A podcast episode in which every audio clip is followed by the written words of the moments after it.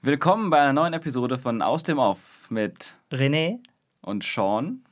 Wir haben ja bereits ausführlich über Storytelling in ein paar Spielen gesprochen. Heavy Rain unter anderem. Spiele, die da sehr auf, auf Storytelling fokussiert sind. Ähm, diese Spiele hatten auch alle ein relativ hohes Budget, würde ich mal behaupten. Und es gibt aber auch, ähm, gerade wenn man sich so in dem Indie-Bereich umschaut, viele Spiele, die auch mit kleinen Budgets super gutes Storytelling betreiben können und auch mit ganz anderen Mitteln und Methoden. Und wir wollen uns heute dazu zwei Beispiele angucken, die wir beide besonders äh, herausragend finden, was Storytelling und Immersion angeht. Das wäre einmal das Adventure Firewatch und dann das Science-Fiction-Horrorspiel Soma. Und wir haben beide Firewatch gespielt und wollen deswegen auch mal mit diesem Spiel anfangen. Das ist ein Adventure-Spiel von dem Entwickler Campo Santo aus San Francisco und das Spiel wurde veröffentlicht am 9. Februar 2016. Ich glaube zuerst auf PlayStation und später dann auch auf anderen Konsolen. Ähm, und das Spiel ist, man könnte sagen, ein Adventure-Game. Ist das so? Ist es ein Adventure? Ähm, laut Wikipedia schon. laut Wikipedia, das finde ich schon schwierig. Also ich finde, ich, ich, ich liebe Firewatch sehr, vor allem als es auf der Switch jetzt rauskam vor, pff, ich weiß es gar nicht, mittlerweile einem Jahr, was ich irgendwie gar nicht ah, mitgekriegt oh, nice. habe, wo ich mich mega drüber gefreut habe und ich will das Spiel unterstützen, wo ich kann. Ich habe es mir einfach sofort nochmal gekauft und dachte, ja, spielst halt jetzt nicht nochmal, hast schon alles gesehen und also da, man kann es sehr, sehr gut nochmal mit der Freundin spielen, die man ja sehr schwer vor äh, den Rechner kriegt. Ich hatte es nämlich auf dem PC und äh, auf der Switch haben wir es dann halt nochmal zusammen gespielt. Aber ja. zu der Frage, ob das ein Adventure ist, ich finde das schon schwierig. Ähm, ich finde generell schwierig, Sachen in Genres zu pressen, aber ich hatte tatsächlich, wenn ich es hätte betiteln müssen, viel eher den Walking Simulator genannt. Wobei ich ah. das gar nicht schlimm finde. Das, ich habe immer das Gefühl, bei einem Walking Simulator ist so eine, ja, so eine negative Konnotation mit drin, die ich gar nicht so wahrnehme. Denn bei dem Spiel ist man tatsächlich hauptsächlich am Gehen und Dialoge am Führen. Das sind tatsächlich die einzigen Sachen, die du da tust. Natürlich nimmt man noch hier und da ein Item auf. Aber das ist vielleicht ein bisschen vorangegriffen. Ähm ja, erzähl doch, oder gib doch mal ähm, einen ersten Überblick, wie man sich das Spiel überhaupt vorstellen kann, worum es geht, wie es aussieht vielleicht. Ja, im Grunde, also es spielt sich alles in der First-Person-Perspektive ab und du musst Dialoge führen. Der Aufhänger des Spiels ist das, was mich am meisten geflasht hat, am aller, allermeisten, wo es für mich ein Paradebeispiel dafür ist, dass man nicht viel machen muss, um jemanden zu fesseln. Das reine Element der Interaktion, wenn man es vernünftig verpackt, mit ganz wenig Mitteln unglaublich effektiv sein kann. Und was mir jetzt schwerfällt, ist, darüber zu sprechen, ohne zu spoilern. Ich denke, wir sollten ganz klar sagen, wir spoilern, weil sonst können wir, glaube ich, gar nicht wirklich genau äh, tief genug ein, hineingehen in beide ja, Spiele. Ja, okay, ja. Ich möchte trotzdem versuchen, es gering zu halten für okay. die, die sich also es ist halt ein so kleines Spiel und ich weiß nicht, ob Leute das unbedingt spielen würden, wenn sie die Bilder davon sehen oder irgendwie sehen, es geht nur vier Stunden oder so. Ähm, aber allein, wenn man jetzt über das, das Intro spricht, glaube ich, kann man Leute schon fesseln, dass die das spielen. Ich ja. versuch's mal. Okay. Ähm, das Spiel startet nämlich mit reinem Text. Und zwar äh, auf so, ja, so Farbschemen, Hintergründen äh, sind einfach nur Textblöcke. Und die erzählen von einem Charakter namens Henry. Und das sind immer so zwei, drei, vier Zeilen. Es ist wunderschöne Musik dazu und äh, es geht relativ schnell damit los, dass du eine Frau kennenlernst in einer Bar. Und dann kannst du dir aussuchen, A oder B, so, wie du sie ansprichst, was du für einen tollen Anmachspruch machst. Und keiner von denen ist wirklich gut.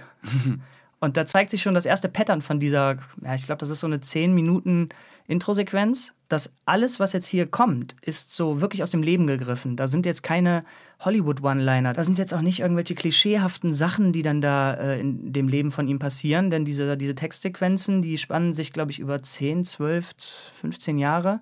Und äh, er lernt halt diese, diese Frau kennen. Und dann, nachdem man sie angequatscht hat, kommt schon auch der nächste Textblock. Zwei Wochen später seid ihr ein Paar. Und äh, dann steht da irgendwie, ihr seid zusammengezogen, dann ihr habt euch einen Hund geholt. Wie nennst du den Hund? Und dann kannst du dir zwei Namen aussuchen. Nee, gar nicht. Der Name ist festgegeben, aber du kannst dir aussuchen, was für ein Hund.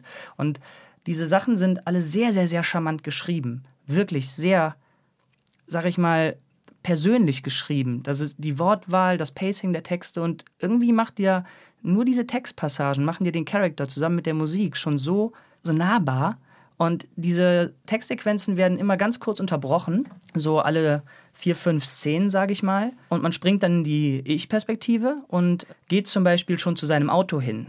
Und der Spieler weiß natürlich noch gar nicht, warum gehe ich zu meinem Auto hin.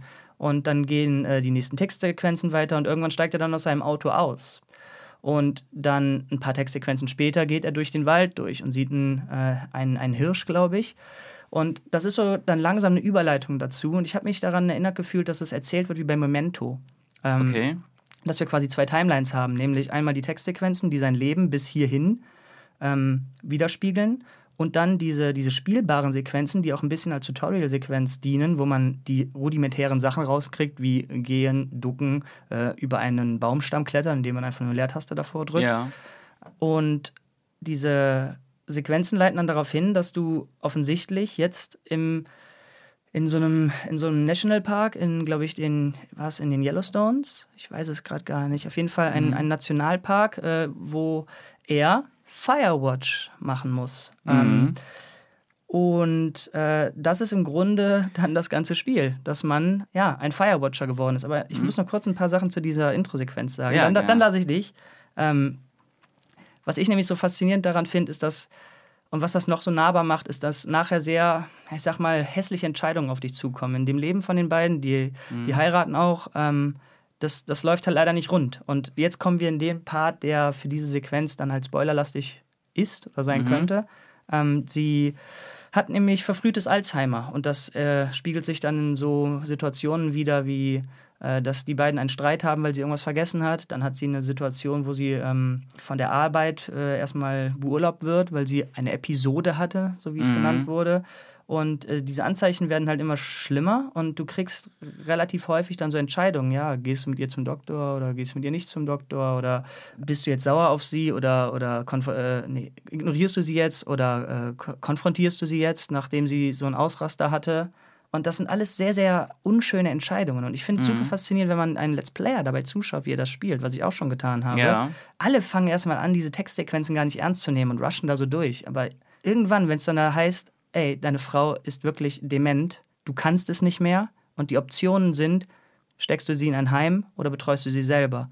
Wie jeder von denen auf einmal 20 Sekunden lang erstmal nur guckt und äh, äh, das sind halt keine schönen Entscheidungen. Ja. Und der Fakt, dass du die treffen musst, lässt dich diesen, diesen Typen verinnerlichen und irgendwie bist du dann Henry, einfach nur weil du Text mit schöner Musik durchgemacht mhm. hast und dass du dich entscheiden musstest an sehr bestimmenden Weggabelungen dem Leben dieses Mannes und nichts davon ist immer schön. Das sind immer blöde Situationen, die du dann da entscheiden musst. Und das hat mich echt fasziniert, wie ich dann da gesessen habe und so, wow, ich war echt froh, dass da kein, dass da kein Timer auf diesen Entscheidungen mhm. war und dass die Musik so perfekt loopt, denn ich habe lange an dieser Introsequenz gesessen. Ja. Wie war diese Introsequenz für dich? Ja, ich kann dem eigentlich nur zustimmen. Das, das hast du eigentlich ziemlich gut beschrieben. Also das wurde immer intensiver, immer schwieriger und ja, ich denke auch, dass das perfekt war, um sich mit diesem Charakter zu identifizieren. Ich meine, das, darum geht es ja auch, bevor man überhaupt eine Geschichte gut erzählen kann, sei es jetzt ein Film oder ein Spiel, brauchst ja die Identifikation zu der Hauptfigur als, als Zuschauer oder in dem Fall als Spieler. Und das hat innerhalb von den ersten 10, 12 Minuten das wirklich unglaublich stark gemacht. Und dann ist man, dann ist man, wie du sagst, ein Firewatcher in diesem Nationalpark. Und das finde ich ganz interessant, weil das ja dann eigentlich dann geht das eigentliche Spiel ja erst los. Und das ist auch das, was, man, was ich vorher in den Trailern immer gesehen habe. Und man ist in so einer sehr farbenfrohen, herbstfarbenfrohen Welt, die so ein bisschen cartoonhaft ist. Also die Grafik ist nicht, also die Grafik ist relativ simpel gehalten. Es ist zwar alles 3D und du kannst überall rumlaufen. Wie du gesagt hast, ist First Person, aber es ist halt so eine stilisierte Grafik. Ja, die, die, die, die, die Texturen sind sehr flach. Da ist jetzt nicht wirklich viel Detail drin. Ähm, es ist kein Cell-Shading-Look, aber irgendwie auch was dazwischen. Ja, irgendwie. Ähm, und das ist ein weiteres Beispiel dafür, dass man nicht viel braucht, um was Tolles zu erreichen. Denn was die an, sage ich mal, reiner Grafikqualität oder an äh, Polygonanzahl oder so, ich meine, wenn man sich die Hand von dem anguckt, mhm. die, sieht, die sieht weit, weit weg aus von einer normal menschlichen Hand. Da ja. ist das, was du meinst, glaube ich, mit diesem Comichaften. Genau. Ähm, die, die Finger waren sehr wurstig und, und aber, aber nicht nicht realistisch wurstig. Das ist ganz schwer zu beschreiben. Ja. Die Models, die hatten irgendwie eine, eine komische Art, mit Polygonen umzugehen. Ich weiß gar nicht, wie man es beschreiben soll. Ja, also ich muss auch sagen, diese Sequenz, die du eben beschrieben hast, quasi das erste Mal, wo man sich wirklich bewegt in 3D, war in, dieser, in, dieser, in diesem Parkhaus oder, Genau. oder, oder Garage. Ähm, und ich dachte, das hat mich erstmal abgeschreckt, weil das Mhm. wirklich sehr, sehr ja, schlecht aussah. Schlicht und schlecht. ähm, und dieser Artstyle funktioniert aber dann irgendwie sehr gut in dieser Naturumgebung mit diesen ganzen Rot und Ja, Braun aber weißt du, warum es funktioniert? Denn das ist was, worauf ich ja eben hinaus wollte. Die haben sich eingestanden, okay, was das angeht, können wir nicht so viel ausgeben. Was wir aber hinkriegen können, sind vernünftige Designer bezahlen, die uns Lichtstimmungen erzeugen. Und was dieses Spiel mit Licht macht, ist absurd. Es ist wunder, wunderschön. Wann immer du da in dieser Natur rumläufst, ob du in einer Höhle bist, ob da äh, ein Feuer gerade ist, was äh, ein kontrolliertes Feuer ist, was später im Spiel passiert und der, der Qualm an dir vorbeizieht und was dann im Himmel passiert, wenn es wirklich rötlich wird. Was Hammer, Hammer. Man spürt fast schon den Morgentau, wenn du morgens Ja. zu so einem Hike gehen musst. Und äh, Hammer. Ja, und absolut. Und ähm, ja, und ich meine, so vom Spielprinzip her ist es halt auch, es klingt wahrscheinlich erstmal total langweilig. Man hat eben, man ist eben da die einzige Person, die für so einen gewissen Bereich in diesem Nationalpark zuständig ist, hat seinen, seinen Watchtower, so, so, einen, so einen kleinen Turm, wovon man eben ganz gut über das ganze Gebiet auch blicken kann, zum Beispiel um ein Feuer zu erspähen, falls was passieren sollte. Und immer wieder irgendwelche Aufgaben gestellt bekommt, wie ein Feuer zu löschen, sich dieses oder jenes mal anzugucken, irgendwelche ähm, Postboxen. Äh, Genau, und das war's schon. Hier muss man eigentlich Ende machen. Das sind eigentlich erstmal die einzigen Aufgaben, die der Typ hat. Mhm. Und der Hauptanteil des Spiels ist ähm, nämlich deine Chefin, so würde ich Mhm. es beschreiben. Äh, sie ist quasi die Aufpasserin von mehreren Firewatchern in der Umgebung und äh, man kann tatsächlich auch ihren Turm immer schemenhaft in der Ferne Mhm. sehen. Ähm, und sie macht oft so Witze darüber, dass sie dich gerade sieht oder gucken kann, dass du da in deinem Turm bist, ähm, was nachher noch zu einem sehr interessanten Schockmoment führt, den ich gerade noch nicht sagen möchte. Ja. Ähm, Ähm, ganz kurz dazu, also sie, sie heißt Delilah. ja. Und ähm, das ist wirklich eigentlich so das Highlight und, und irgendwie die Seele des Spiels. Ja. Die Kommunikation zwischen dieser Person, die wir nur als Stimme wahrnehmen.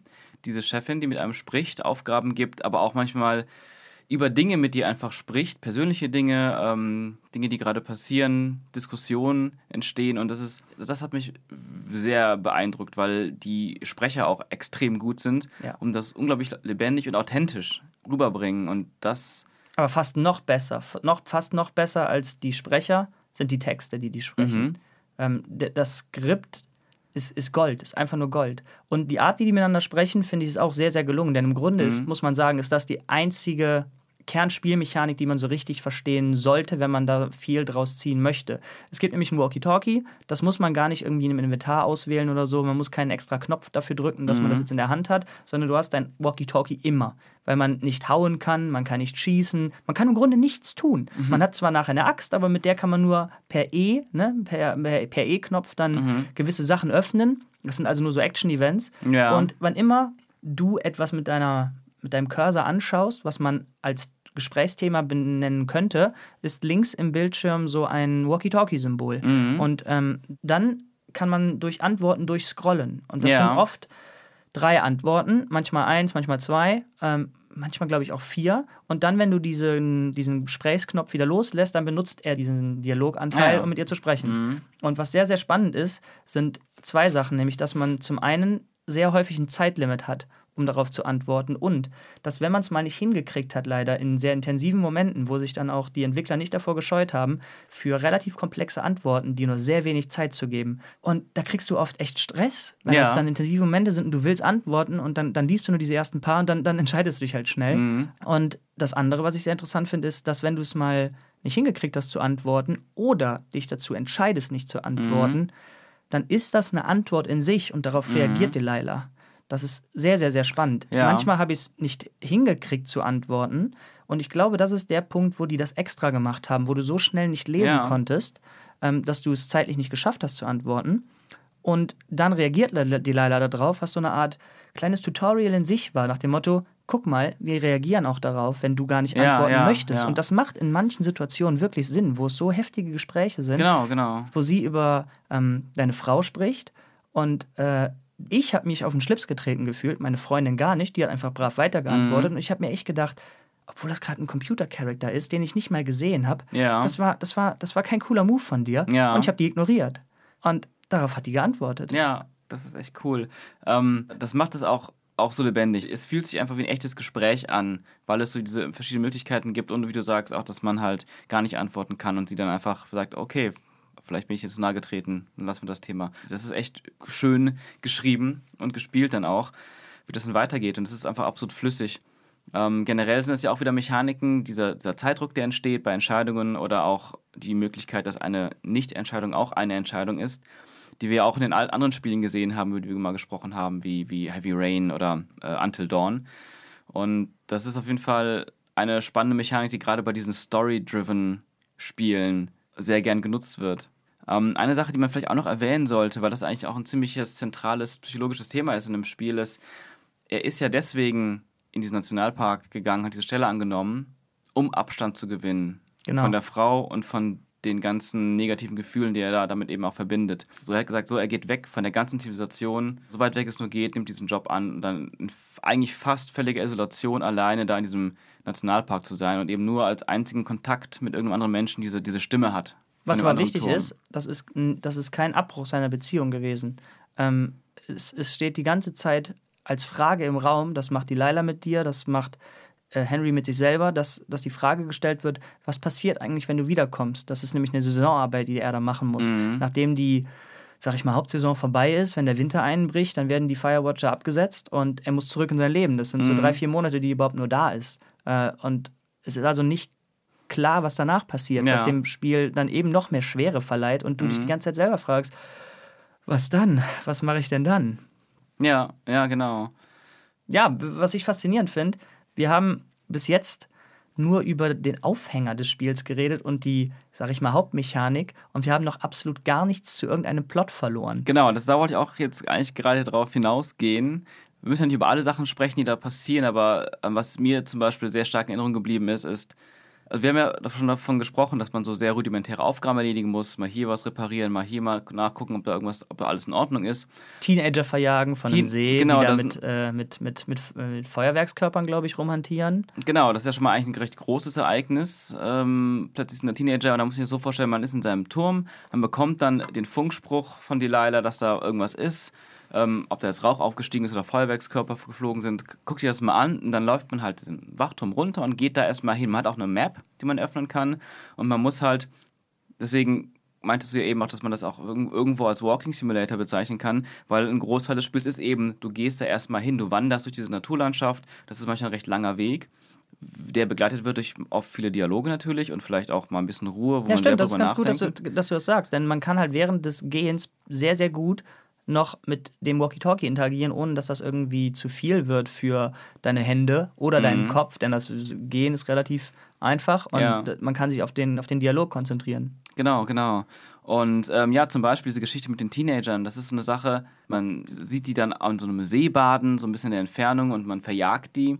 Und ich weiß nicht mehr 100%, was genau im Detail noch passiert, aber später, einige Tage später oder Wochen später, hört man plötzlich, dass, äh, erzählt die Leila einem, dass, dass, dass jetzt gerade irgendwie Teenager gesucht werden, die verschwunden sind. Dann wird es plötzlich nicht nur was Rudimentäres, was mal so passiert, sondern plötzlich entstehen da bei dir als Spieler, oder bei mir war das zumindest so, wirklich so Szenarien im Kopf. Was ist da jetzt passiert? Hat man da jetzt irgendwie Schuld dran? Sind die jetzt irgendwie umgekommen?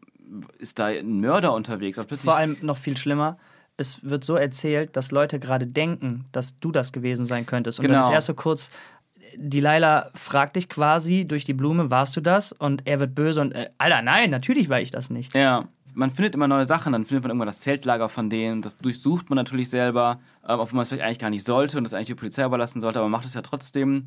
Findet dann Hinweise, dann, dann spricht man später wieder mit, mit Delilah und dann überlegt man gemeinsam, verdammt, sagen wir das jetzt der Polizei, was wir da gefunden haben oder lieber nicht? Weil nachher lenkt das so viel Aufmerksamkeit auf uns oder dann heißt es, ich, ich war es schuld und solche Sachen. Und dann, es passieren mehrere solche Dinge. Auch irgendwo gibt es eine Sache, dass, dass man irgendwelche Telefone überprüfen soll und merken, dass da irgendwelche Drähte durchgeschnitten wurden. Von wem? Ist hier noch jemand unterwegs? Und wenn ja, was macht er? Ist das ein Mörder? Hat er irgendwas vor? Hat er irgendwas mit mir vor? Es entsteht plötzlich ein, irgendwie das Bild, bei mir war es zumindest so, eines, eines, ich bin plötzlich jetzt doch in eine Art Thriller gelandet vielleicht, vielleicht eine Mystery-Thriller, vielleicht sogar einem Horror-Thriller und es spielt sehr viel mit, mit dem, was man sich einfach ausmalt, weil man hat, man sieht wirklich nicht viel, man, man erlebt nicht so viel, aber viele Kleinigkeiten ergeben ein Bild, vor allem auch mit der Diskussion mit, mit der anderen Person die ganze Zeit. Man, man baut sich was auf und da ist sehr viel Paranoia, die entsteht.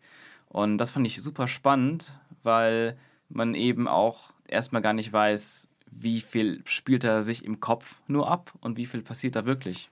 Ja, das ist wieder ein Paradebeispiel dafür, dass man nicht viel braucht, um viel zu erzeugen. Denn wie du gerade gesagt hast, dieser Paranoia-Effekt und dieses, wie, wie, erzählt man das? Wie soll man erklären, was man da quasi fühlt als Spieler? Denn da ist eine so eine Situation, wo äh, am selben See, wo man die Teenager vorher gesehen hat, man läuft relativ häufig dieselben Sachen entlang, ja. aber man hat halt andere sag ich mal, andere Bezugspunkte dann auf einmal zu den Dingern.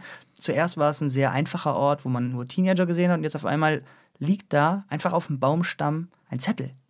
Warum liegt denn da ein Zettel? Mhm. Und auf diesem Zettel stehen dann per Handschrift Dialoge drauf.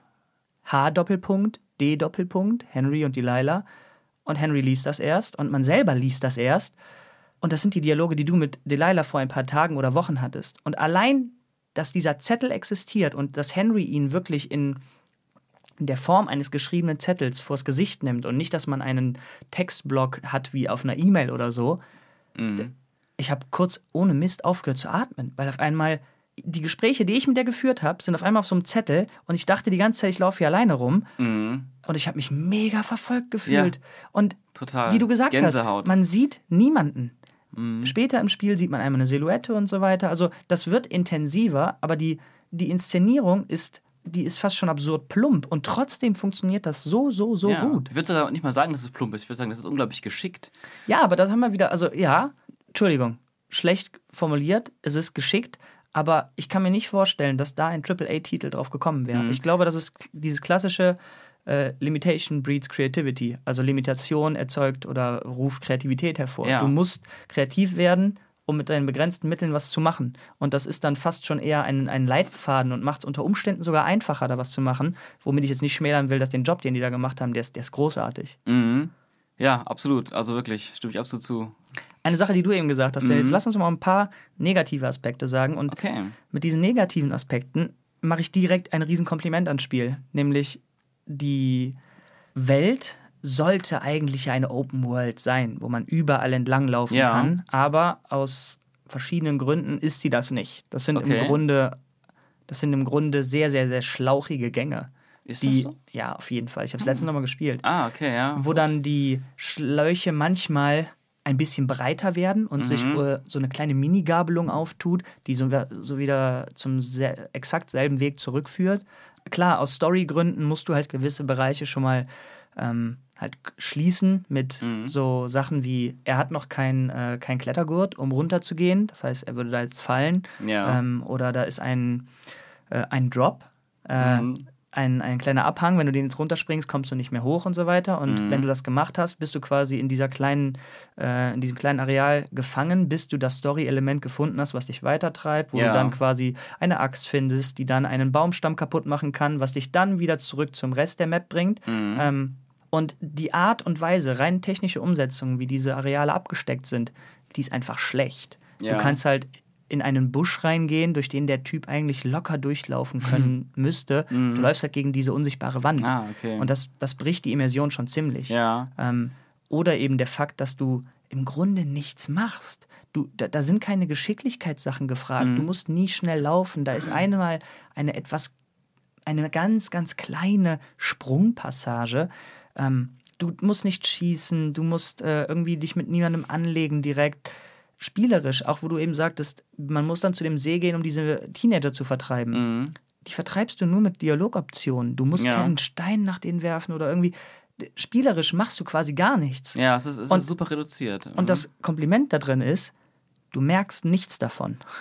Genau. Das, nichts, nichts das, davon ist in mhm. deinem Kopf danach. Ja, das, das wollte ich nämlich auch die ganze Zeit, da dachte ich auch die ganze Zeit, hm, hm, ob ich mir so zustimme, aber ich meine, du sagst, das, du hast ja nochmal gespielt, dann hast du sehr genau gesehen, weil für mich hat es sich gar nicht angefühlt wie Schlauch. Es hört sich völlig wie eine Open Area, nicht Open World, weil das ist ja schon ein kleines Spiel, aber so eine, wirklich so eine offene, überall hin begehbare Map angefühlt, abgesehen von diesen wirklich begrenzten Orten, wo man erst später hinkommen kann, weil, noch ein gewisses Tool fehlt. Aber sonst hatte ich das Gefühl, auch aus Erinnerung heraus, dass ich mich da sehr frei bewegen konnte und ich kann mich auch nie, nicht daran erinnern, dass ich jemals gegen einen Busch gelaufen bin, der, wo es nicht weiterging. Was vielleicht passiert ist, aber wie du sagst, das ist nie so in Erinnerung geblieben negativ, weil alles andere so funktioniert hat, dass, dass, dass es sich völlig natürlich und offen und frei angefühlt hat. Nee, auf keinen Fall. Also ich, ich wollte irgendwie immer, wenn man dann sich auf der Karte halt freihändig Mhm. äh, orientieren muss, es gibt keine Wegfinder oder sowas, es gibt nicht irgendwie einen Kompass, der dich in die magische Richtung führt, äh, irgendwie oben ein, ein Grafikelement, was dir mit so einem Pfeil den Weg weist. Du musst äh, selber den Weg finden. Ja, ja. Und Henry, das ist so ein bisschen gefühlt manchmal, da hört man dann so, dass ein Stift macht und äh, dann sagt die Leila dir, ja, trag mal den Ort ein und dann hörst du Mhm. dieses äh, und dann kannst du auf die Karte gucken und dann ist wirklich mit so einem Filzstift dann die Mhm. Area eingekreist, zu der du jetzt hingehen solltest. Ja. Ähm, und man sieht auf der Karte tatsächlich man sich selber. So, Ja, ja. Als quasi kleiner äh, kleines Kürzel dafür, dass man sich ja im Grunde, wenn man so ein Firewatcher ist, auch mit dem Kompass orientieren und selber auf einer Karte lokalisieren können Ja. sollte. Ähm, und ansonsten musst du aber die Wege relativ frei da selber hinfinden. Ähm, und genau dabei ist mir halt echt oft passiert, ich sehe quasi, wo ich hin muss und ich könnte doch jetzt hier, hier durch. Einen kleinen, einen kleinen um. Ja, geht nicht. Geht. Ja. nicht. Ich glaube, ich habe mich da einfach äh, gut genug von dem Spiel so treiben lassen, wie, wie, wie das Spiel es wollte von mir. Und ich war so drin in dieser ganzen. Ja, genau, ich habe ja gesagt, dass, Gedanken. dir fällt im Grunde nichts, nichts davon Mhm, auf, weil der genau. Rest so gut funktioniert. Mhm. Ja.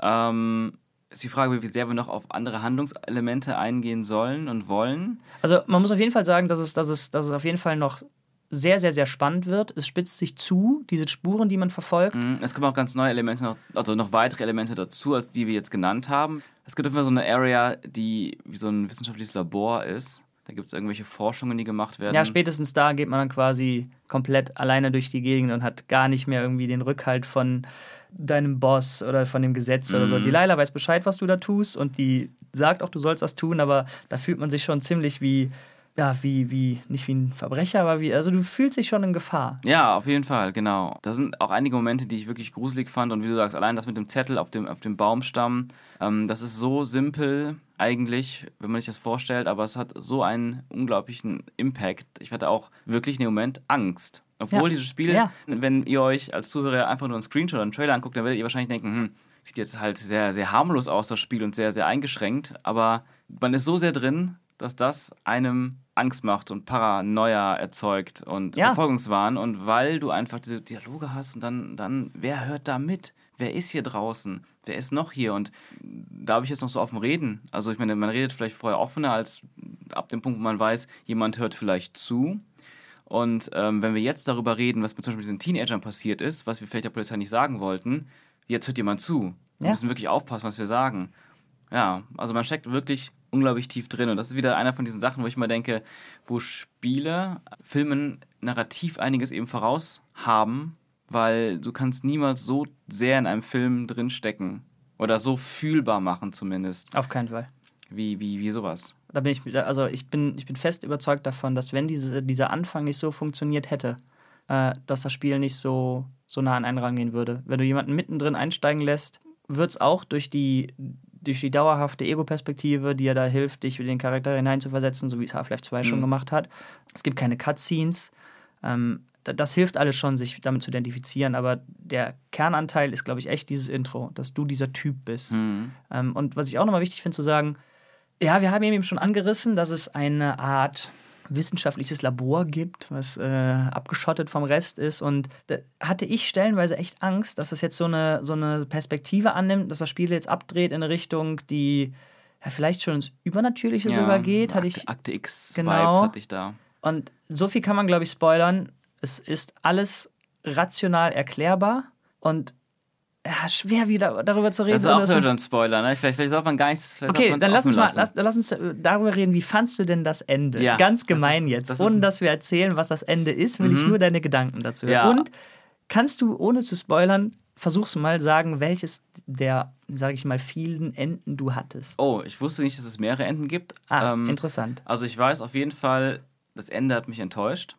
Ich war etwas ernüchtert am Ende.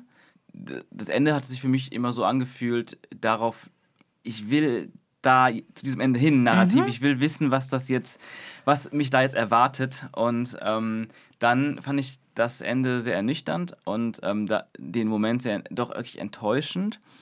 Fand aber im Nachhinein, also so ein paar Tage Abstand, drüber nachgedacht, ähm, fand ich es genau richtig, weil alles andere hätte nicht funktioniert und war irgendwie für das, was es auch irgendwie mit einem machen will, das Spiel, eigentlich sogar perfekt.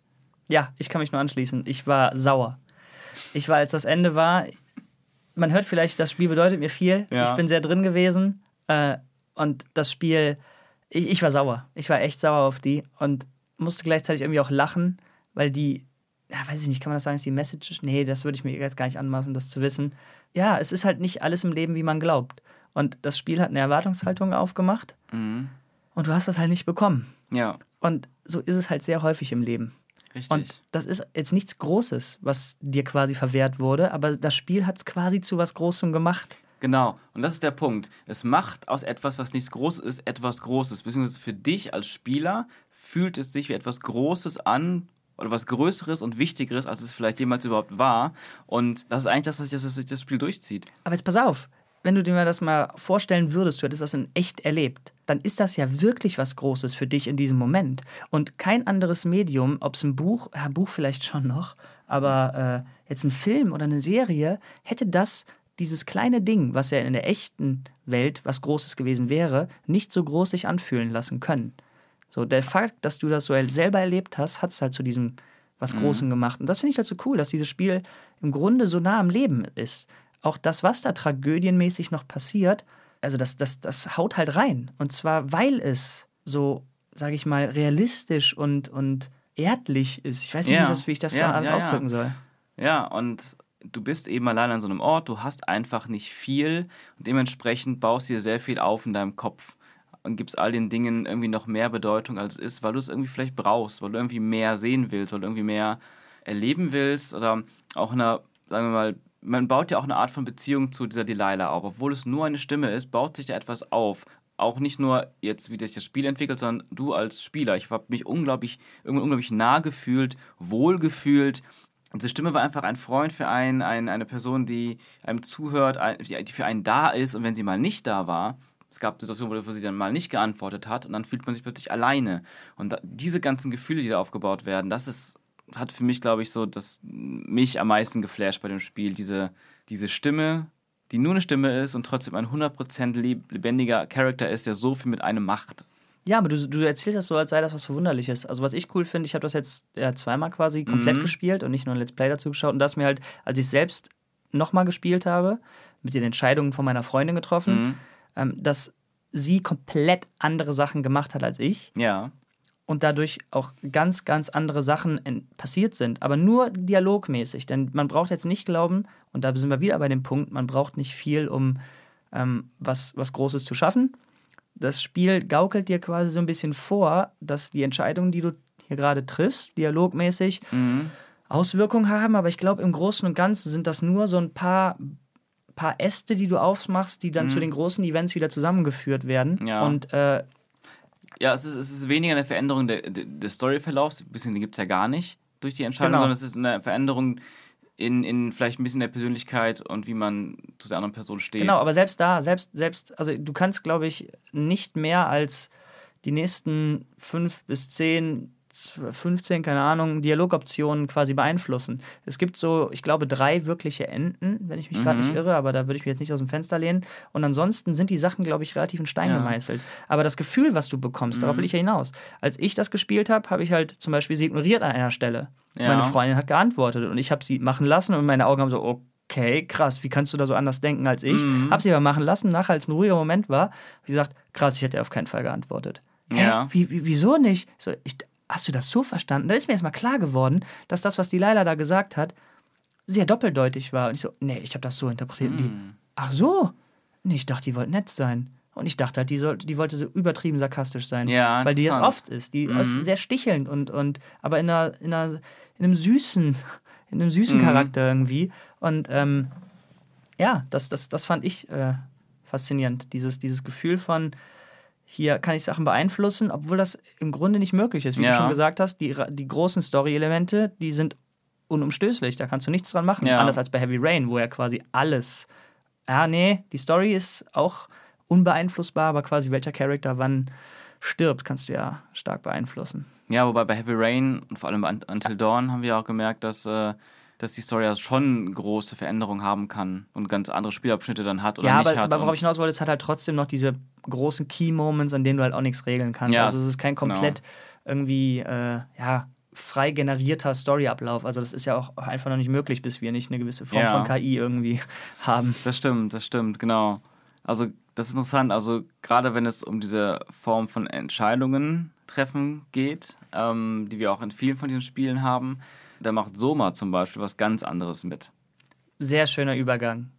Sehr schöner Übergang. Aber ich würde, glaube ich, noch abschließend äh, zwei Sachen sagen, nämlich das Spiel ist so um die drei bis vier Stunden lang. Das heißt, das kann man sich mal sehr gut zwischendurch geben. Und das Ja. andere, was ich sagen wollte, es gibt oft äh, ziemlich große Zeitsprünge. Da fängt man an und es jeden Tag, wo was Neues passiert, steht da Day 1, Day 3. Auf einmal steht da Day 7. Und einmal steht da Day 66. So, wow. Und Stimmt. Obwohl da nur Day 66 steht, durch die ersten paar Dialoge, die dann kommen, Mhm. fühlst du, wie viel Zeit vergangen ist. Ja. Hammer. Ich kann, ich kann die ganze Zeit über dieses Spiel reden und mich Mhm. nur freuen, freuen, freuen. Ja, ich fand es auch absolut großartig. War auch eins meiner äh, absoluten Favorite-Spiele. Wann war es? 2016. Ähm, und wo du jetzt sagst, dass es auf der Switch raus ist, würde ich es vielleicht auch nochmal auf der Switch durchzocken, um zu Ja. gucken, wie das sich so anfühlt. Aber ich habe dir deine Überleitung kaputt gemacht, das tut mir leid. Ja, was habe ich mal gesagt? Ist ja egal, so mal, let's go. Okay, Soma. Auch ein Spiel, also, also Soma geht wirklich nochmal ganz anders mit ähm, Auswahlmöglichkeiten um. Äh, Ja, pass auf, da muss man direkt mal sagen, also ich habe Soma nicht gespielt. Ich weiß, dass es etwas mit Horror, Science Fiction zu tun hat und dass es First Person ist. Mehr weiß ich nicht. Okay, genau. Ich wusste nicht mal, dass, es, dass das schon so äh, Anführungsstrichen alt ist. ja, also Soma ist von 2015. Ähm, von dem Entwickler. Hast du nicht eben gesagt zwölf? Nee, 2015. Okay, dann ist ja gar nicht so alt. Dann ist es ja nur ein Jahr älter als, als, als Firewatch. Aber Genau. okay, nochmal bitte. Also ähm, Soma ist aus dem Jahr 2015 von dem Entwickler Frictional Games. Die sind davor bekannt gewesen für das Horrorspiel oder besser gesagt Angstspiel Amnesia, The Dark Descent, was ich selber auch super, super gut fand. Ähm, und ich habe mich noch nie so gegruselt bei einem Spiel wie bei Amnesia. Ich war tatsächlich sehr angetan auch von Amnesia, weil mich das immer wieder ein bisschen an Lovecraft von der Stimmung erinnert hat. Und als die ersten Teaser rauskamen zu Soma, also das neueste neue Spiel von Frictional Games dann, war es auch super, super Lovecraft inspiriert. Allerdings Was haben meinst du sich... mit Lovecraft inspiriert? Achso, äh, Lovecraft, der Horrorautor H.P. Lovecraft, der in den 20er und 30er Jahren sehr viele ähm, Kurzgeschichten und einige lange Geschichten geschrieben hat im Horrorgenre, die sehr, sehr großen Einfluss auf alles, was mit Horror zu tun hat, danach ähm, hatte. Sei es Literatur oder Filme oder auch Spiele. Und ich bin ein großer Fan von Lovecraft und seinen Werken. Und ähm, bis jetzt gibt es zum Beispiel noch keine wirklich wirklich gute, aufwendige Verfilmung eines, eine, einer Lovecraft-Geschichte. Es finden sich aber sehr viele Versatzstücke und Inspirationen in anderen Filmen, wie zum Beispiel in Alien. Und ich, natürlich bin ich auch ein großer Fan davon, wenn, wenn, wenn gute Spiele entstehen mit Lovecraft-Kern, Themen oder Lore. Tatsächlich ist es aber so, dass bei Soma sich das ganze Ding von diesem frühen Teaser-Trailer, der noch sehr Lovecraft war, im Laufe der Jahre dann sehr stark wegentwickelt hat zu was komplett eigenem, was gar nichts damit zu tun hatte oder kaum noch Be Bezugspunkte hatte. Ich habe mir dann irgendwann mal den alten Teaser nochmal angeguckt, nachdem ich das Spiel gespielt habe und dachte, wow, okay, das sind zwei komplett andere Spiele. Das war noch ein sehr, sehr früher Entwurf wohl. Aber zum Spiel selbst. Also Soma ist, äh, wie du schon richtig gesagt hast, ist ein Science-Fiction-Spiel und ähm, wenn ich an Science-Fiction denke, was ich am spannendsten finde bei Science-Fiction-Geschichten, ist eigentlich gar nicht unbedingt coole Raumschiffe und, und Sci-Fi-Tech und sowas, sondern die Themen, mit denen man sich ja beschäftigen kann. Weil ähm, Science Fiction ist ja im Grunde immer die Frage, was wäre, wenn?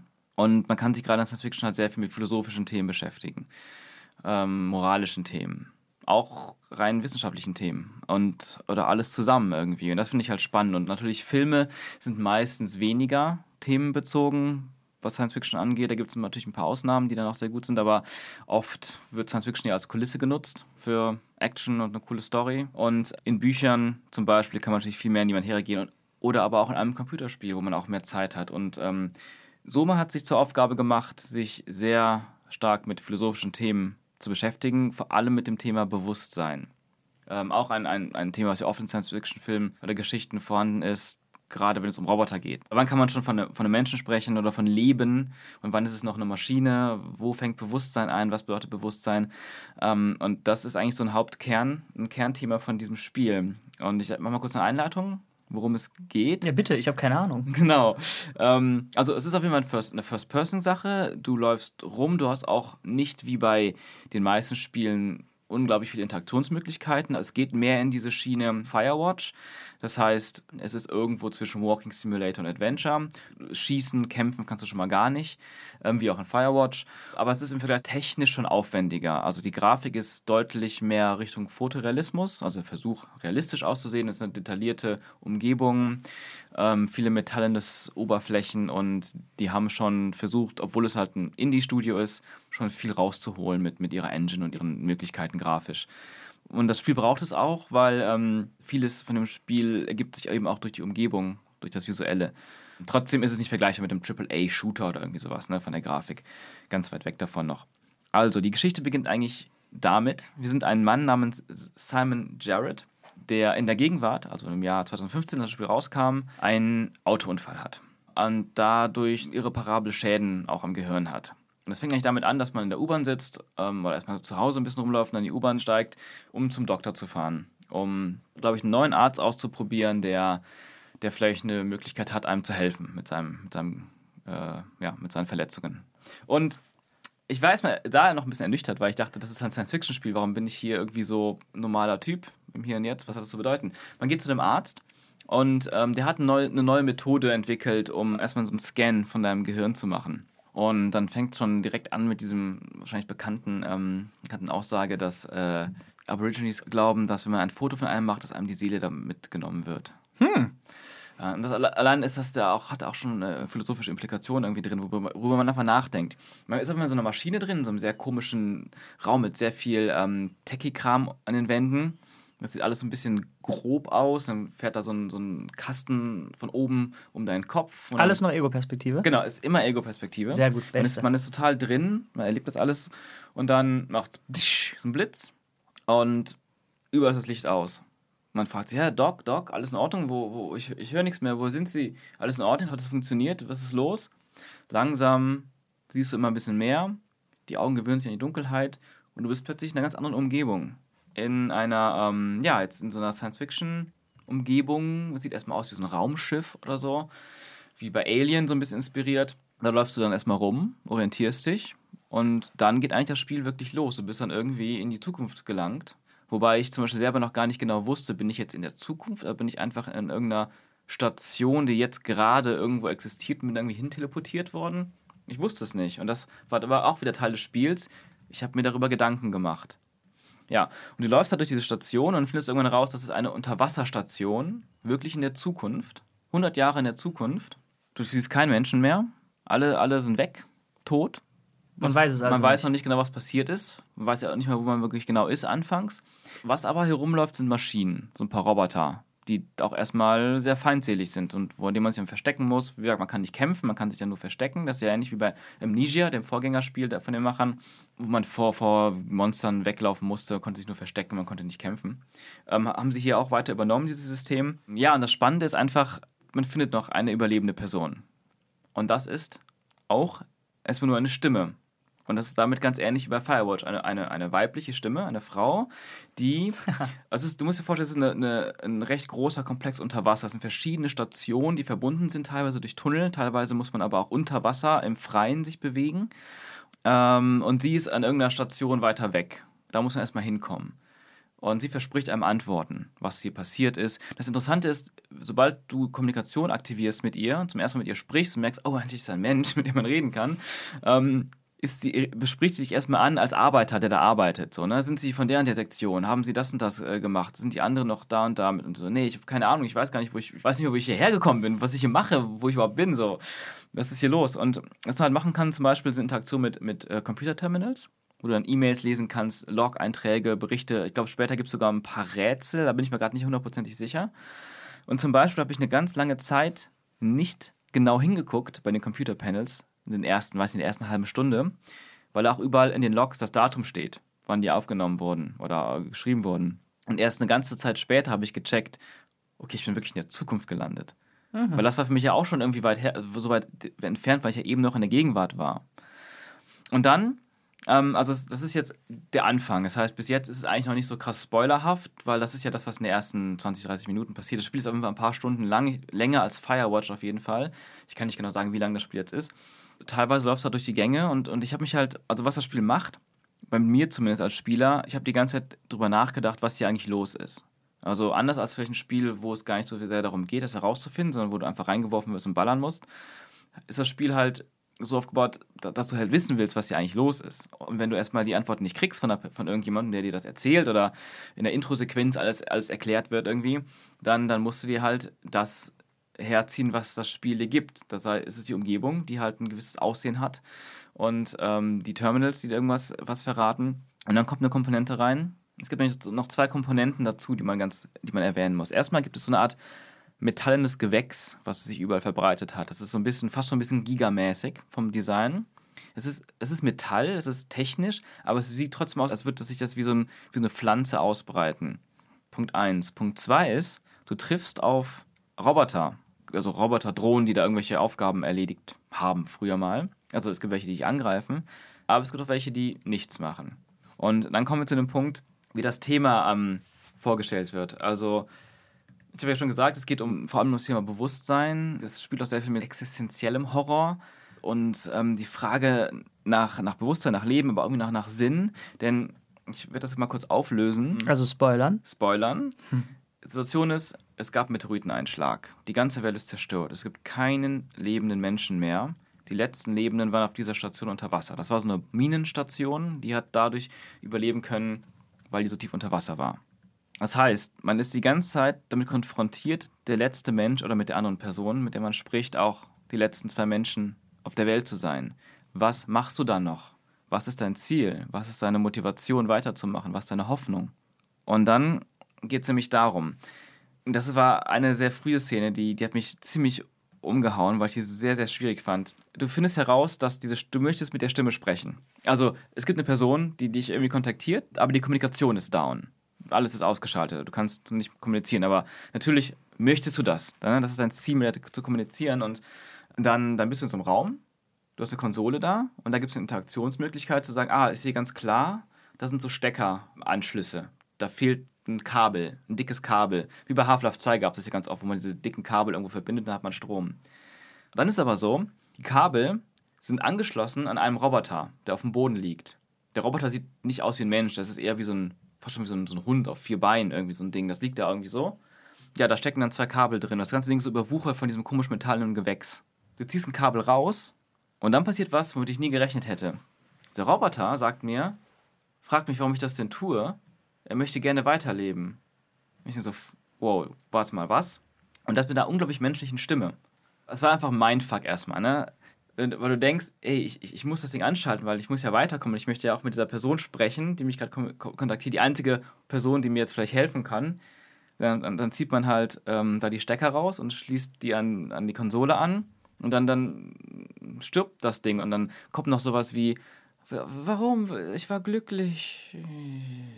Ei, ei, ei. Und dann denkst du so, wow, was habe ich gerade getan? Und solche Sachen, also das Spiel, auch moralische Themen und die Frage, warte mal, war das jetzt ein Lebewesen oder war es nur eine Maschine? Die Sache ist, im Spiel ist es nämlich so, der Brainscan, der am Anfang gemacht wurde, das war ein Abbild von deinem Bewusstsein. Davon wurde eine Kopie erstellt, die irgendwann in der Zukunft einem neuen Körper eingepflanzt wurde. Und das ist die Person, die man dann später spielt. Das heißt, man selber vom Anfang ist schon lange tot, seit 80 Jahren oder so. Und die haben dieses System entwickelt, von einem Menschen das Bewusstsein zu kopieren und in eine Maschine reinzusetzen. Darf ich mal kurz unterbrechen? Gerne. Ich habe gerade ein ganz ekliges Gefühl. Ja. Ich glaube, ich habe das Spiel gespielt. Ui. Ich habe mir auch gerade ein paar Bilder angeguckt. Mhm. Ich weiß es aber nicht mehr. Ich weiß es einfach nicht genau. Das kam mir alles so, glaube ich, bekannt vor. Ja. Kann man am Ende entscheiden, ob hier alles kaputt geht oder nicht? Mit irgendwie so grün, grünem Text und rotem Text, irgendwie, wo du mit so einem riesigen Computer sprichst, der quasi ja eigentlich diese menschliche Stimme ist und so. Ist das was anderes? Hm, das weiß ich nicht genau. Also so richtig 100% würde ich das jetzt nicht unterschreiben. Okay, dann war das, dann, dann sind sich, dann scheint diese, diese Art von Spiel öfter zu existieren. Ja. Okay, Entschuldigung, mach weiter. Nee, kein Ding. Also ich meine, du kannst gerne einhaken. Ich rede ja recht. Ja, ich, ich habe hab auch, ich hab auch schon sehr viele Monolog. Fragen aufgeschrieben. Ah, ja. äh, aber ich, ich wollte dich jetzt ich wollte dich gar nicht unterbrechen. Ähm, auf jeden Fall, die Sache ist halt, die Frage ist äh, in dem Spiel, wenn das Bewusstsein 100% kopiert ist und in einen anderen Körper reingesetzt wird, ist es dann immer noch dieselbe Person? Ist es immer noch ein gleichwertiges Leben oder nicht? Denn was diese Stimme, die sagt, die andere Person da, ähm, was sie für einen Plan hat, ist eine Wissenschaftlerin, die hat nämlich folgenden Plan, weil ich habe ja vorher erzählt, es gibt keine Menschen mehr. Es gibt nichts mehr, kein Leben mehr. Das einzige Leben, in Anführungsstrichen Leben, was existiert, ist eine Datenbank, wo zumindest ein Großteil der Crew, die da gearbeitet haben, ihr Bewusstsein scannen lassen hat. Und dieses Bewusstsein ist jetzt digital gespeichert. Und dieses digital gespeicherte Bewusstsein ähm, zu retten. Die, Erde geht nämlich immer, weiter kaputt. Das ist nämlich die Sache. Irgendwann ist auch die Basis zerstört. Das heißt, das Ziel ist, einen Satelliten zu starten. Oder nee, der Satellit existiert schon. Aber dahin, das Datenpaket an, an, an Bewusstseins von verschiedenen Leuten, inklusive den ihres und meines, des Spielers, äh, in diesen Satelliten zu schicken, wo es quasi safe ist und das Ding tausende von Jahren hält, so von der Energie. Und da in einer virtuellen Welt weiterzuleben. Und das ist das, wofür man quasi alles tut im Spiel. Dafür kämpft man, dafür geht man durch die krassen Umstände, in der Hoffnung, so weiterzuleben. In der digitalen Welt, wo das Bewusstsein reinkommt. Und das finde ich so krass, weil du bist manchmal da unten auf dem Meeresgrund, alles ist schwarz und düster und du, du weißt, es gibt kein Leben mehr und, und bald ist alles vorbei. Und dafür tust du das, für diese Hoffnung, dass dieses kopierte Bewusstsein von den Leuten irgendwo in einer digitalen Matrix weiterlebt. Und dann ist die Frage, ist das überhaupt Leben oder nicht? Und wenn, wie sieht es da aus mit Reproduktion? Kann man da quasi weitermachen und sich selber verwirklichen, seine Ziele irgendwie erfüllen und geht es dann da mit den nächsten Generationen weiter? Kann quasi, wenn also es schon möglich ist, sein Bewusstsein irgendwie zu digitalisieren, Mhm. kann man dann auch den Prozess von zwei Bewusstseins machen, ein neues Bewusstsein. Weißt du, was ich meine? Ja, und ja. dann ist halt die Frage, wenn das möglich wäre, ist das nicht sogar schon das bessere Leben als das, was wir hier Also weißt du, Genau, super genau. interessant. Das sind solche Fragen, die sich dann eben stellen. Und vor allem, also ich ich würde mir das ja so vorstellen, dass es eher wie so eine Art Paradies ist, so ein Mhm. Afterlife irgendwie, weil das ist ja einfach ein digitales Bewusstsein, was eingesetzt wird irgendwo, also dann digital abläuft in der digitalen Welt. Ähm, das ist dann wie eine, ja, wahrscheinlich eher wie ewiges Leben dann, ne? wenn man das als Leben bezeichnen kann. Aber schieß mal gerne los mit Fragen von dir. Ähm, ja, ja.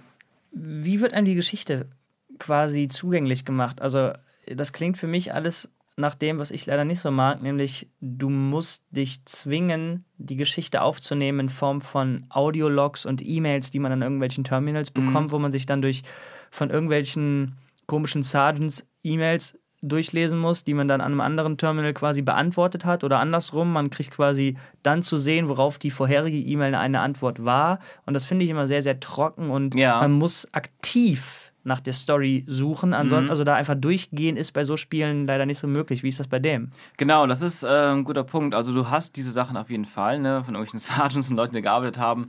Natürlich diese, diese Logs. Ich bin mir gar nicht sicher, ob es Audios sind oder ob es nur Text ist.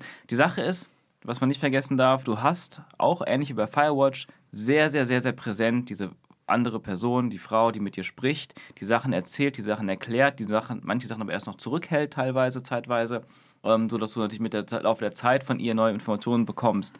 Die ganzen Sachen, die du liest, sind, glaube ich, vor allem eher so noch mehr ins Detail gehende Sachen, die du nicht unbedingt brauchst. Das, das finde ich wichtig. Genau, es sind eher so Geschichten, Einzelschicksale. Leute, die gesagt haben, zum Beispiel gibt es da so einen kleinen Nebenplot, ähm, die man dann durch solche Sachen erfährt und dann später auch blutige äh, Ausmaße davon, Überreste davon sieht, wo Leute gesagt haben, hey, wir werden hier alle sterben, lasst uns den folgenden Weg wählen. Wir digitalisieren unser Bewusstsein, wie die Wissenschaftlerin, mit der wir halt sprechen, ich muss gerade den Namen, äh, den Namen Catherine, war das, glaube ich. War das Catherine? Catherine, Catherine? Genau, Catherine.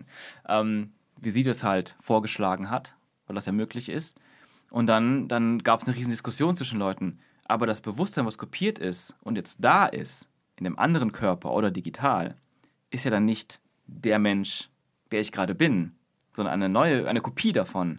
Wer ist dann wer? Und dann wird nämlich das, ähm, da gibt es dann diese sogenannte Coinflip-Theorie. Und zwar, wir scannen uns und in dem Moment, wo wir uns gescannt haben, lassen wir uns töten. Und dann gibt es nur noch die eine neue Version von uns. Und dann ist die Frage, bin ich die Person, die stirbt oder bin ich die Person, die da wieder aufwacht? quasi wie bei The Prestige, ne, in dem Film. Oh je, je. Es ist genau dieses Ding, die Kopie entsteht, einer stirbt, wird, ertr wird ertränkt, bin ich der Typ, der ertrinkt, oder bin ich der Typ, der auf der Bühne steht wieder. Ähm, das ist genau dieses Ding und, und, und manche Leute sagen ganz klar, nee, ich will das machen, nur so kann ich weiterleben in irgendeiner Form. Und andere sind, drehen ab dadurch und können, nein, das geht nicht, weil die Ungewissheit, ob ich jetzt weiterlebe oder nicht, ist mir zu groß. Und dann kommt nämlich das Allerkrasseste.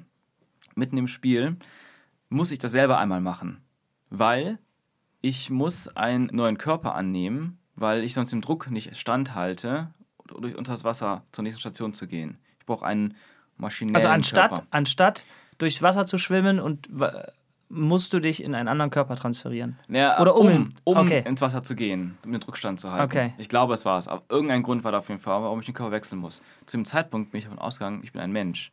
Das passiert. Ich wach in der, in der anderen Kammer auf, quasi. Von so verschiedenen Kammern. Gehe raus. Okay, hat geklappt. Hier bin ich. Coinflip gewonnen, quasi. Und dann gucke ich in die Kammer, wo mein altes Ich drin ist. Das ist einfach ein fucking Roboter. Da bin ich aus allen Wolken gefahren, weil ich die ganze Zeit dachte, ich bin Mensch. Ich bin halt n- ne, ne, eine zweite Version von mir. Aber ich war die ganze Zeit nur so ein richtig, richtig rudimentärer Roboter, der ähm, das Bewusstsein von mir hatte. Mindfuck. Mindfuck. Mindfuck. Und dann geht's halt weiter. Ja. Dann geht's weiter. Ich habe noch aufgeschrieben eine Frage, die Ja. ich interessant finde. Du hast gesagt, das war eben sehr überraschend und man wusste nicht, ob man jetzt irgendwie in einer Traumwelt ist oder nicht, weil man ja gesagt hat, hey Doc, was ist los, was ist los? Genau. Hat man dieses Gefühl vergessen oder spielt das Spiel damit, dass man die ganze Zeit noch in Erinnerung hat, warte mal, vor vier Stunden saß ich eigentlich noch bei einem Doc. Ist das die ganze Zeit ein Thema oder vergisst man das irgendwann und akzeptiert? Weil du eben meintest, man weiß nicht, ob das gerade echt ist oder Ja. nicht. Ist es die Zukunft, ist es ein Traum? Das taucht immer wieder auf tatsächlich. Ja. Man hat, glaube ich, sogar eine Freundin oder eine Frau gehabt in der Vergangenheit. Und es tauchen ab und zu so Flashes und Rückblicke auf. Und das mischt sich manchmal damit, dass, dass du plötzlich doch wieder zu. äh, Es gab irgendwann eine Stelle recht sp- später im Spiel, wo du plötzlich wieder zu Hause bist. In der normalen Zeit. Als wärst du gerade aufgewacht und so, oh, was für ein verrückter Traum. Und jetzt bin ich doch hier und das ist eigentlich mein Leben. Und ich muss mal zum Arzt gehen. Also damit spielt das Spiel auf jeden Fall. Aber du hast es zeitweise aber auch völlig vergessen, weil du so total in dieser neuen Zukunftswelt drin bist. Und es gibt dann sogar eine Erklärung dafür, warum du diese Flashes hast. Und das ähm, hängt nämlich damit zusammen, dass es, ich habe ja von diesen pflanzenartigen Gewächsen aus Metall gesprochen. Genauso wie von Robotern, die einen angreifen, die davon irgendwie befallen sind. Es gibt ein Sicherheitssystem in dieser Basis. Das nennt sich WOW, W-A-U. Das ist darauf eingestellt, alles zu beschützen. Ist aber irgendwie ins Extreme gegangen. Und ist auch etwas, was man am Ende theoretisch besiegen kann oder auch nicht. Aber die Sache ist, dass viele Menschen, man findet nämlich doch ab und zu noch ein paar Menschen, die aber so halb von diesen mechanischen Sachen durchstoßen und verändert sind. Und da gab es nochmal so eine Sequenz, ähnlich mit dem Roboter am Anfang. Und der Roboter redet deswegen so menschlich, weil dieser Roboter hatte ein Bewusstsein von einem echten Menschen in sich. Den habe ich gerade vielleicht getötet, wenn man so will. Und dann gibt es aber auch Sachen, wie wo ein echter Mensch, noch so Halbmensch irgendwie, in der Wand hängt. Und dann muss ich wieder so einen Strom anschalten und muss ihm auch das Kabel rausziehen. Und es sieht grausam aus. Also wenn du diese Menschen siehst, dann denkst du, das ist, ne, das ist das grausamste Schicksal überhaupt. Und um so eine, so eine Bahn in so einem Tunnel zu aktivieren, musst du halt den Strom reinstecken. Das heißt, okay, den ersten Stecker steckst du rein, dann fängt der, der Mensch da an zu jammern. Und dann weißt du aber, wenn du einen Stecker nur reinsteckst von den zweien, fährt die Bahn, aber das Sicherheitssystem funktioniert. Das Risiko ist größer. Wenn du zwei Stecker reinsteckst, hast du eine größere Chance durchzukommen. Und das will man nicht machen, weil das dem Menschen offensichtlich wehtut. Genau, es tut ihm weh, aber auf der anderen Seite denkst du auch, oder ist das vielleicht gerade gut, ihm von seinem Leid zu erlösen? Aber danach würde er aufhören, das weiß man aber vorher nicht. Ich wusste dann schon, wenn ich diese beiden Kabel ziehe, dann, dann wird er sterben. Okay, okay. Und das Spiel setzt sich immer wieder vor, diesen, vor diese moralischen Entscheidungen.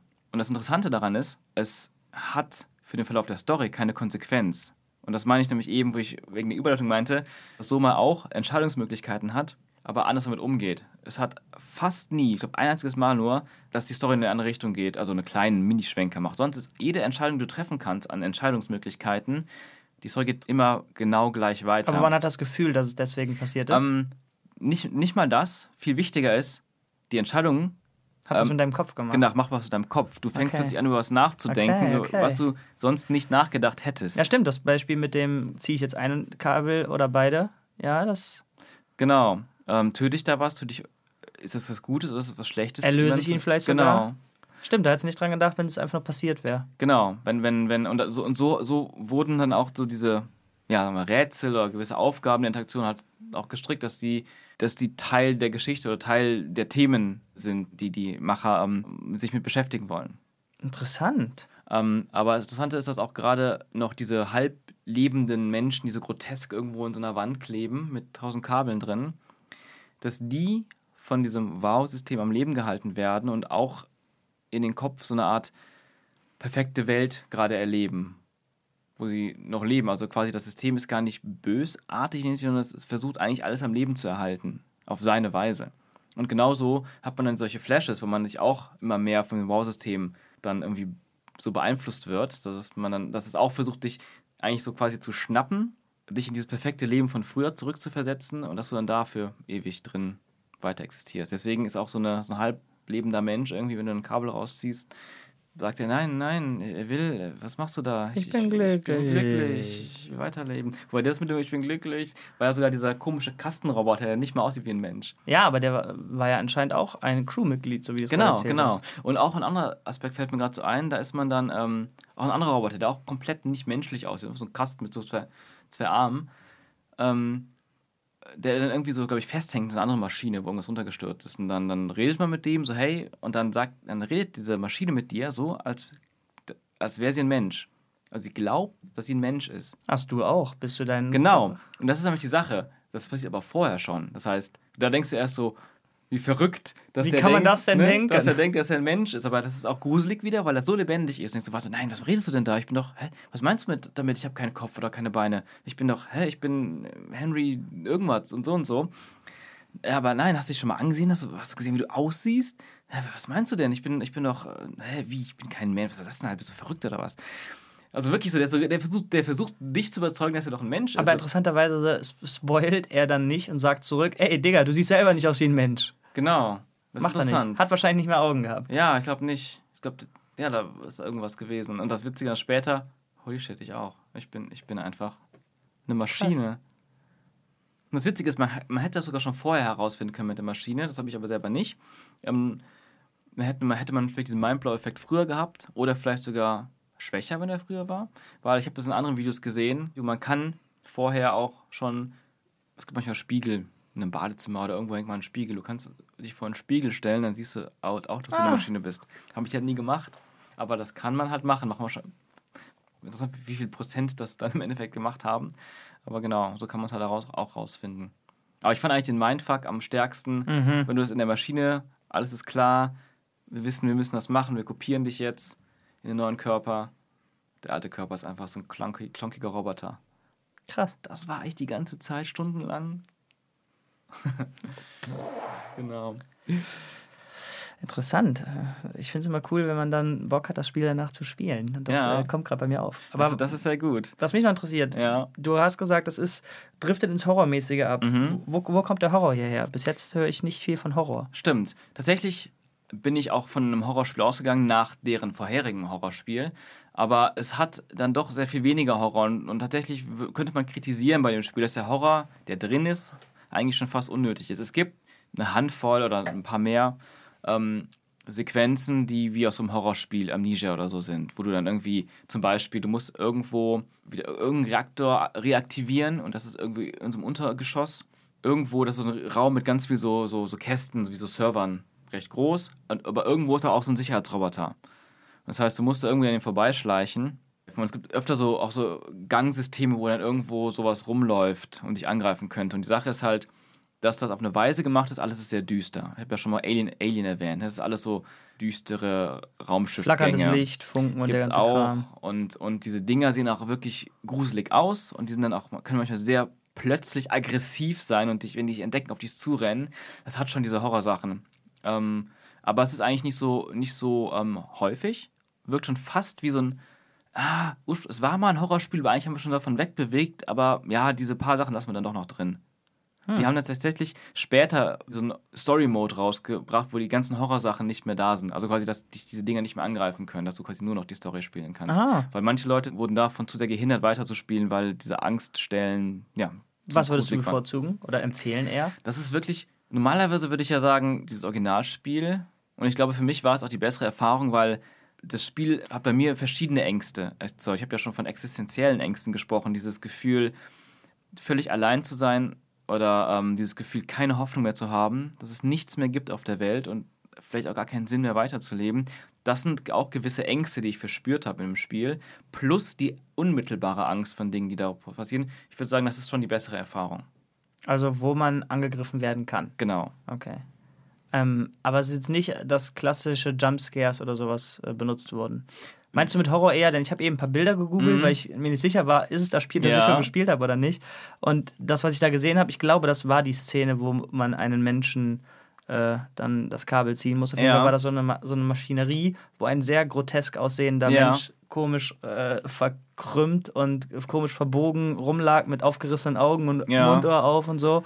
Ähm, das Bild habe ich sehr häufig gesehen. Ah ja. Ähm, meinst du so Sachen mit Horror? Denn das macht ja auch was mit Das- dir. Horror muss ja nicht sein, Mhm. dass Monster hinter dir herrennen oder Geister da rumlaufen Mhm. oder du Jumpscares hast, sondern Horror kann ja auch was sein, dieses, dieses verstörende, äh, ja, groteske Menschen da sehen und dieses traurige Bild von die Menschheit existiert nicht mehr. Das ist ja auch alles eine Form von Horror. Genau, das sind alles Sachen, die zusammenlaufen. Also allein die Visualität, auch wenn man jetzt diese, ich sag mal in Anführungsstrichen Monster-Sequenzen, obwohl es ja Roboter sind, aber Mhm. Monster-Sequenzen rauslassen würde, dann hat man trotzdem eine Form von Horror durch die Sachen, die du dir jetzt auch ähm, ähm, erwähnt hast und generell durch gruselige, groteske, unheimliche Bildsprache und auch solche Sachen, wo man später dann merkt, dass die, die Crew hat sich wohl dann auch gegenseitig umgebracht und, und manche sind auch völlig ausgerastet bei dem Gedanken, so weiterzumachen bei dieser Bewusstseinskopie, dass du dann auch dann irgendwann später so Kabinen findest, wo die gelebt haben, wo alles voller Blut ist und solche Sachen. Das sind ja auch solche Horrorszenarien, die auch einfach grausam sind, wenn man sich die vorstellt.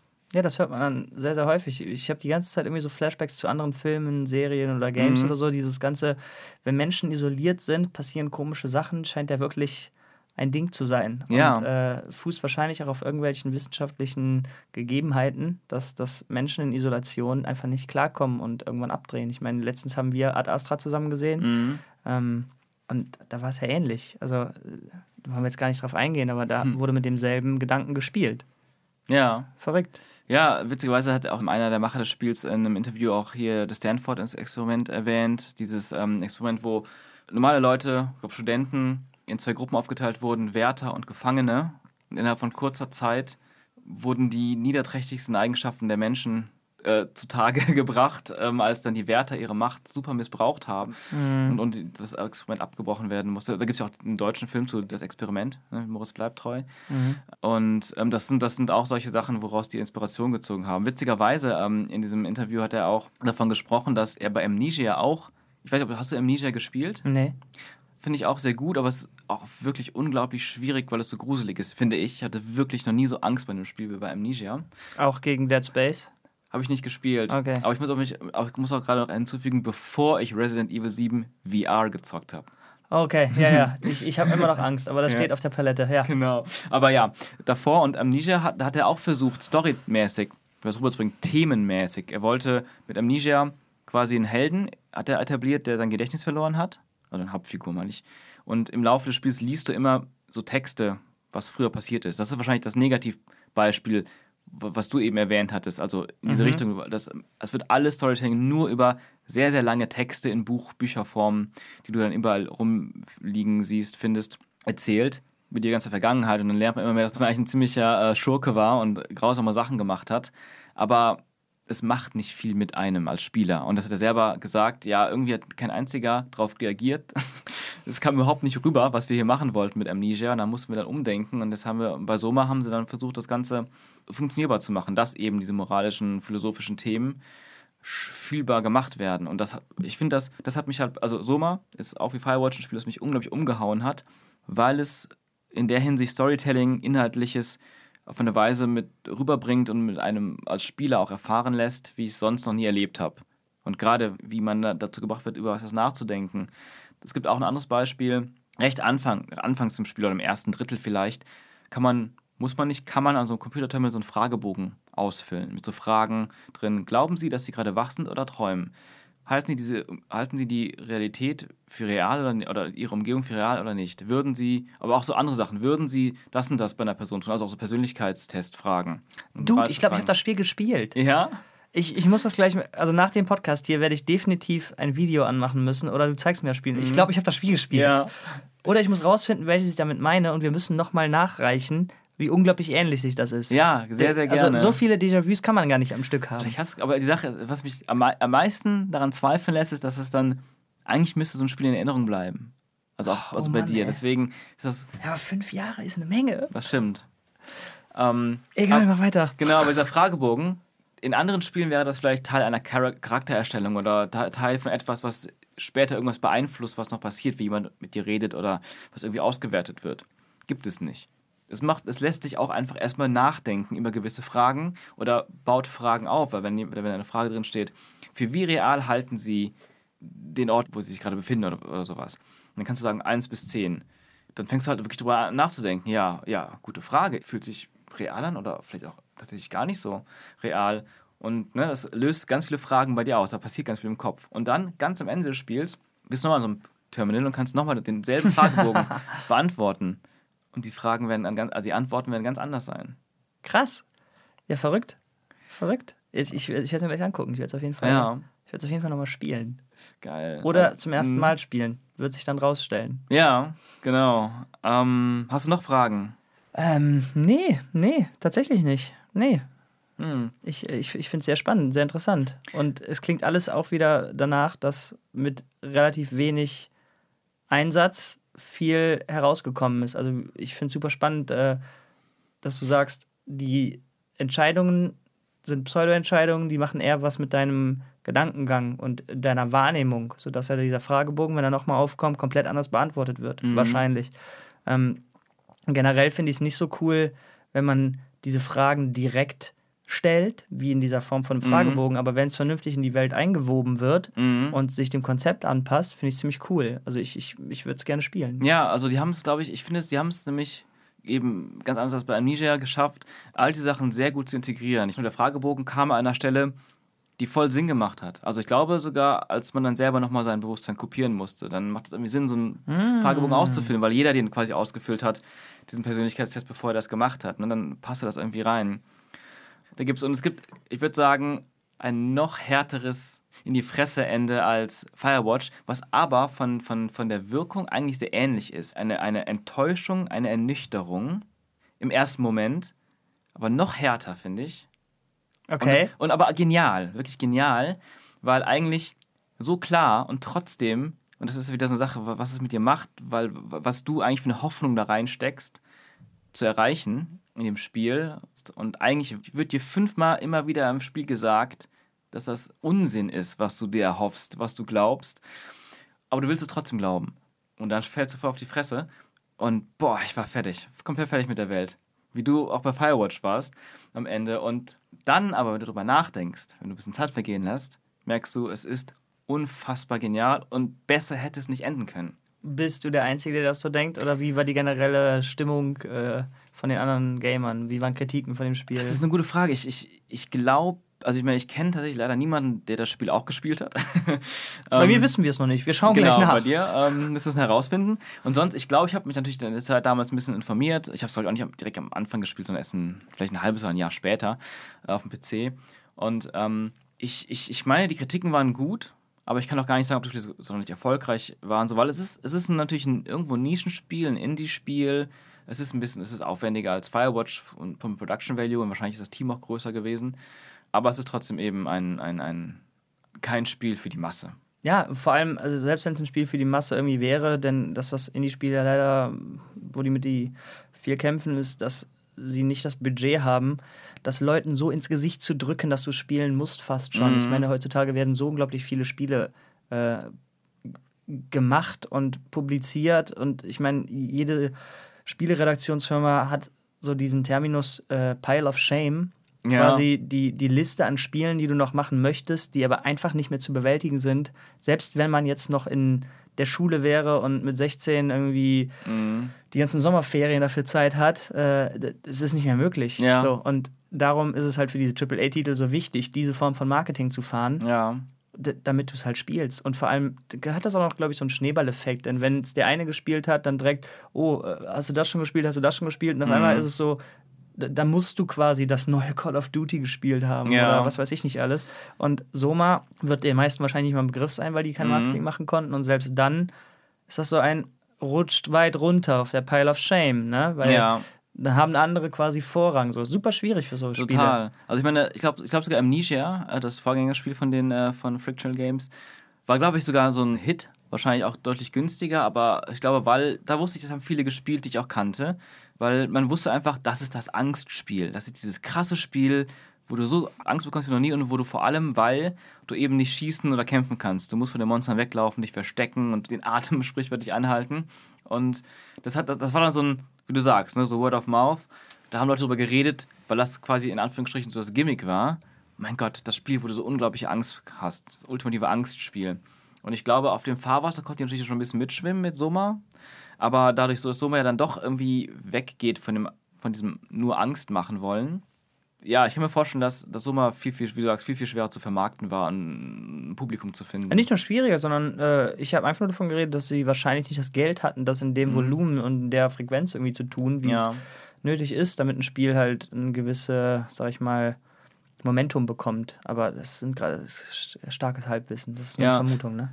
Aber Krass. ich glaube, ich habe gelesen auch, dass es ähm, erfolgreich war. Und die arbeiten, glaube ich, sogar an zwei Spielen. Das ist ja auch schon mal schon fünf Jahre her. Ich warte halt, ich freue mich schon.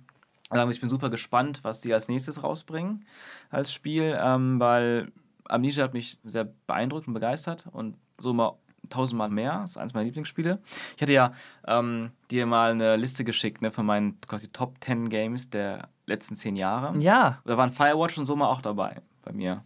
ja, so mal bei mir nicht, aber Firewatch schon. Mhm. Genau. Ähm, ja, und ich finde es einfach so witzig, als wir überlegt hatten, welche äh, narrativen Möglichkeiten bei Spielen vorhanden sind und dann irgendwann du von Firewatch gesprochen hattest und ich wusste auf jeden Fall, ich will irgendwann mal über Soma sprechen. Und dann habe ich auch direkt gedacht, es gibt wirklich viele Parallelen. Also die stärkste natürlich, dass du in beiden Fällen ganz, ganz präsent einen zweiten Charakter hast, eine Frau sogar auch in beiden Fällen, die mit dir spricht und die durch super geschrieben und super Voice Acting so lebendig und die so nah ist und vor allem, weil du in beiden Spielen super alleine bist, abgesehen davon, in einer Art von Isolation und Einsamkeit lebst und diese Stimme einfach deine absolute Bezugsperson wird. Und gleichzeitig auch diese Form von Paranoia, dass du dich in Soma dann, so wie ich zumindest raushöre, die ganze Zeit von Robotern verfolgt fühlst und so weiter. Und dann bei Firewatch halt von jemandem, der deine, deine Gespräche mit Delilah mitschreibt. Ja, genau. Und beide haben ein Ende, was im ersten Moment ernüchternd ist oder einen vielleicht sogar wirklich enttäuscht. Aber dennoch ist es das perfekte Ende für die jeweiligen Spiele und was die Macher mit diesen Spielen inhaltlich machen wollten. Großartig. Das waren unsere zwei Cents zu zwei großartigen Spielen, wie wir finden, Ja. Firewatch und Soma, Genau. die mhm. nicht viel brauchen, um, äh, um genial zu sein. Und ein großer Aspekt davon ist halt Storytelling. Genau, beziehungsweise genial im Storytelling zu sein. Also, Genau. ja. Äh, Eine Story will ja jedes Spiel äh, erzählen, aber wenn du das genial machst, brauchst du nicht viel mehr, um das Erlebnis abzurunden und echt erinnerungswürdig zu machen. Total. Und ich glaube, man kann da auch, ähm, das müssen wir vielleicht in einer anderen Folge mal machen, weil das Thema Walking Simulator, ne, weil es gibt ja auch oft eine Diskussion zwischen, ah, was ist wichtiger, die Story in einem Spiel oder das Gameplay? Und es gibt ja manche Spiele, die sind in erster Linie super geil, weil wegen Gameplay und die Story ist eigentlich super nebensächlich. Die ist einfach nur da, damit es ein bisschen Struktur hat. Und, und diese Spiele sind ja eigentlich so, dass Gameplay super reduziert ist. Man, man, man sehr viel walkt, ne? sehr viel geht, aber dafür das Storytelling der Kern ist. Storytelling, Charaktere, emotionale Bindungen und, und, und Wirkung. Und ja, ich habe das nämlich auch oft, du hast ja am Anfang selber gesagt, dass Walking Simulator ja auch oft negativ konnotiert ist.